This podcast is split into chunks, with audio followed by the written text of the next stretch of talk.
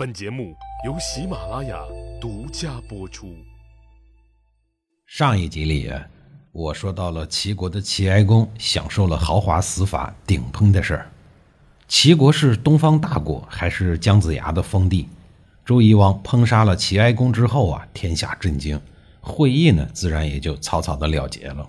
到了啊，周夷王也没敢把齐国怎么样，但是为了给齐国制造内乱，缓解自己的压力。周夷王竟然公开的破坏礼制，立齐哀公的弟弟为国君，视为齐桓公，并没有让齐哀公的嫡长子继位，其用心是何其的险恶！齐哀公的随从从镐京回国之后，告诉了国人这件事儿，国人悲愤异常。可是周夷王的权威还在，也不敢公开造反，只是恨季阳侯这个小人向周夷王打了小报告，而且还污蔑齐哀公。齐国人心疼国君的惨死，于是将他的谥号定为哀。齐哀公死了以后，齐季两国之间算是结下了很深的梁子。但当时周夷王一直保护着季国，一时间呀，齐国人也拿这个邻居没什么办法，只能咬牙忍着，等待时机。齐哀公惨死的事件，作为齐国的耻辱史，被齐国世世代代的子孙牢记在心。而齐国自姜子牙以来对西周天子的绝望之情，至此达到了巅峰。齐桓公继位以后，由于他国君位置的来路有些瑕疵，因此在政权过渡的时候，国内很自然的出现了混乱。外加上齐哀公的国丧，这个时候的齐国属于元气受伤的阶段，虽然不至于伤筋动骨，但也是病得蔫头大脑、有气无力。这时候，晋国趁机在齐国的边境不断的惹是生非，甚至还发动了战争，还对齐国的都城营丘造成了巨大的威胁。软弱的齐桓公为了防止晋国继续砸黑砖头、暗算自己，于公元前八六二年下令将国都从营丘搬到了博姑，也就是在临淄西北方向大约五十里的地方。这种没有骨气的逃避行为，对齐国的震动很大。国人颇有怨言，民意沸腾。随后，齐哀公的同母弟弟公子山与私党率领营丘人一举杀死了齐桓公，并将他的儿子们全部都驱逐出境。后来，又把首都从博姑搬回了营丘。随后，公子山自立为君，是为齐献公。齐献公成功继位以后，便开始对营丘城进行了大规模的扩建。因为营丘临靠淄水，故改名为临淄。山东临淄一名从此沿用至今。齐献公迁徙都城，回到临淄以后，在丘穆公家族齐国的老旧贵族们的支持下，齐国的政治格局逐渐的稳定了起来。而齐国经历了数年的乱局以后，终于再次回到了正轨。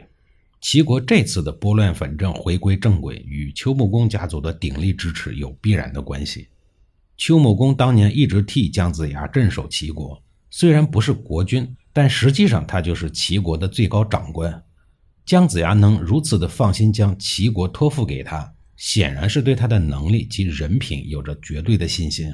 事实上，丘穆公作为齐国开国时代的掌舵者，在贯彻姜子牙的思想上是坚定而执着的。丘穆公执行老父亲姜子牙的决策呢，也是非常得力的。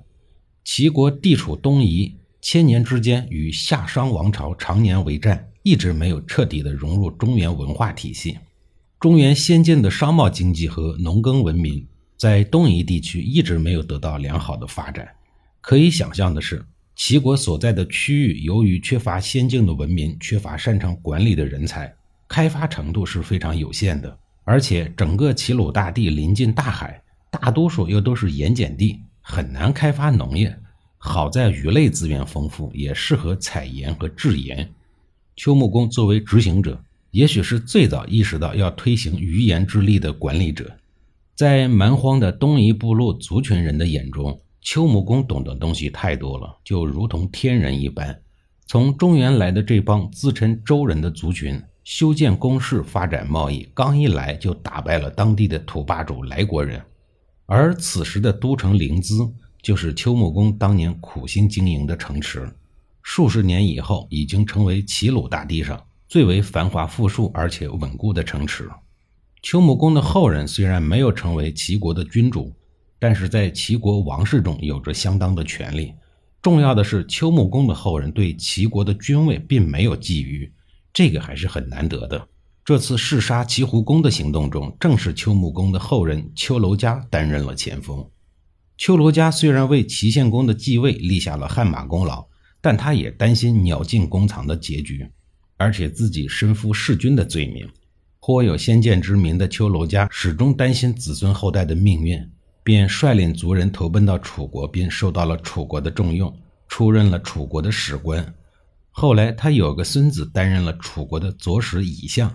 这个职位在楚国有着非常高的政治地位。